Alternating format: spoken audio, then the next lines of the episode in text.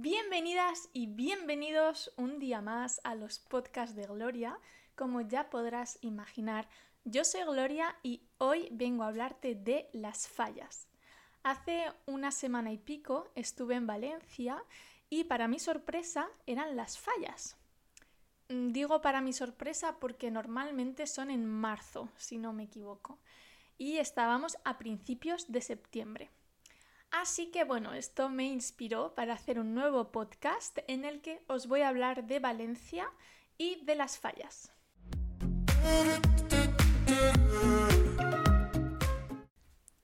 If you want to start learning Spanish or if you want to go further in the learning of this language, you can contact me through Instagram or Facebook on the link of the description of this video to know more about my private lessons. Si vous voulez commencer à apprendre l'espagnol ou si vous avez déjà un bon niveau mais que vous voulez aller plus loin dans l'apprentissage de cette langue, vous pouvez me contacter via Instagram ou Facebook dans le lien de la description de cette vidéo pour savoir plus sur les cours particuliers. Si quieres aprender español o si deseas mejorar tu nivel, puedes contactarme a través de Instagram o Facebook en el link de la descripción para saber más sobre mis clases particulares. En mis últimos dos podcasts os hablo de mis vacaciones de verano en el norte de España y de todo lo que descubrí allí. Os los dejo por aquí si no los habéis visto, escuchado ya. Y eh, bueno, en realidad en Valencia no he descubierto muchas cosas porque ya lo conozco bastante bien, pero os voy a hablar de Valencia en general, no de lo que yo he visitado o no, sino de un poco de, de Valencia, ¿vale? Y de las fallas. Valencia es una ciudad de la comunidad valenciana. La comunidad valenciana está compuesta por tres provincias, Castellón, Valencia y Alicante.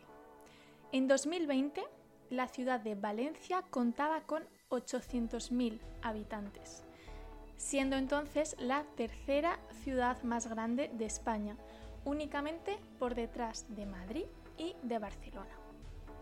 Entre los monumentos más conocidos de Valencia encontramos la ciudad de las artes y de las ciencias. Estoy segura de que lo conocéis, aunque sea en fotos, porque es uno de los monumentos de España más conocidos hoy en día. También tenemos la catedral, que está construida en el siglo XIII, que fue construida, y la torre campanario de esta, el Miguelete que también es conocida porque hay unas vistas espectaculares desde arriba de la torre. También está las torres de Serranos y el Mercado Central, entre otros muchos monumentos. Además, quizás lo sepáis ya o quizás no, la famosísima y conocidísima internacionalmente paella es originaria de la comunidad valenciana, el plato que conocemos hoy en día surgió entre los siglos XV y XVI, de la necesidad de los campesinos de hacer una comida fácil con lo que tenían a disposición. Los ingredientes de la paella original son aves, conejo, verduras, arroz, azafrán y aceite de oliva. Quizás la paella marinera, es decir, con, marisco, surgió al mismo tiempo, pero no se sabe exactamente. Lo más probable, si hacéis paella vosotros mismos, es que un español os diga que eso que habéis hecho no es paella, sino arroz con cosas. En realidad, pese a quien le pese, hay muchísimas recetas de paella pero debéis saber que el color amarillento del arroz se consigue únicamente con el azafrán. Mm, por favor, no le echéis curry, no le echéis cúrcuma, no, prohibido, por favor. Eso sí que es, doloroso para, para un español.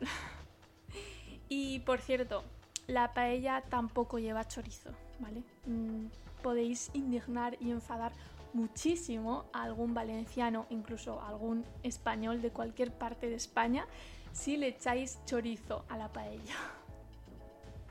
Ahora que ya conocéis un poco más sobre la comunidad valenciana y sobre Valencia, voy a hablaros de las fallas.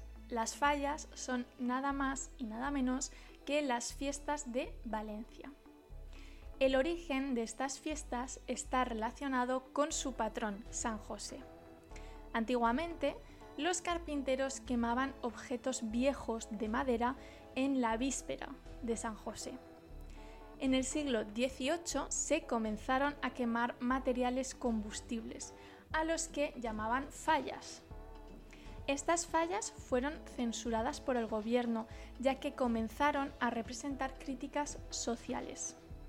En 1885 se creó un movimiento en defensa de esta tradición y se comenzó a otorgar premios a las mejores fallas. En este momento comenzó la competitividad entre los vecinos y fue aquí donde nació la falla artística, que es la falla que conocemos hoy en día. En 1901, el Ayuntamiento de Valencia otorgó los premios a las mejores fallas y aquí, de esta manera, se consolidó esta celebración. Las fallas se celebran siempre en el mes de marzo, pero este año, de manera excepcional, se ha celebrado en septiembre para quemar las fallas de las fiestas anteriores que no se pudieron quemar por el COVID. La verdad es que las fallas no es una fiesta para todo el mundo desde mi punto de vista. En lo personal no soy muy fan de, estas fiestas porque son unas fiestas con muchísimo ruido durante mm, varios días. Creo que originalmente duran entre una semana y 10 días, aunque esta vez en septiembre fue menos. Y es un ruido de petardos constantes, de fuegos artificiales. Es algo bonito de ver, pero eh, para mi gusto es demasiado ruidoso mucho tiempo. Mm, como curiosidad os voy a contar una experiencia que tuve en este último viaje a Valencia con las fallas. Ha dado, bueno, la casualidad de que este año, porque ha sido pura casualidad, he presenciado el final de las fiestas de las fallas.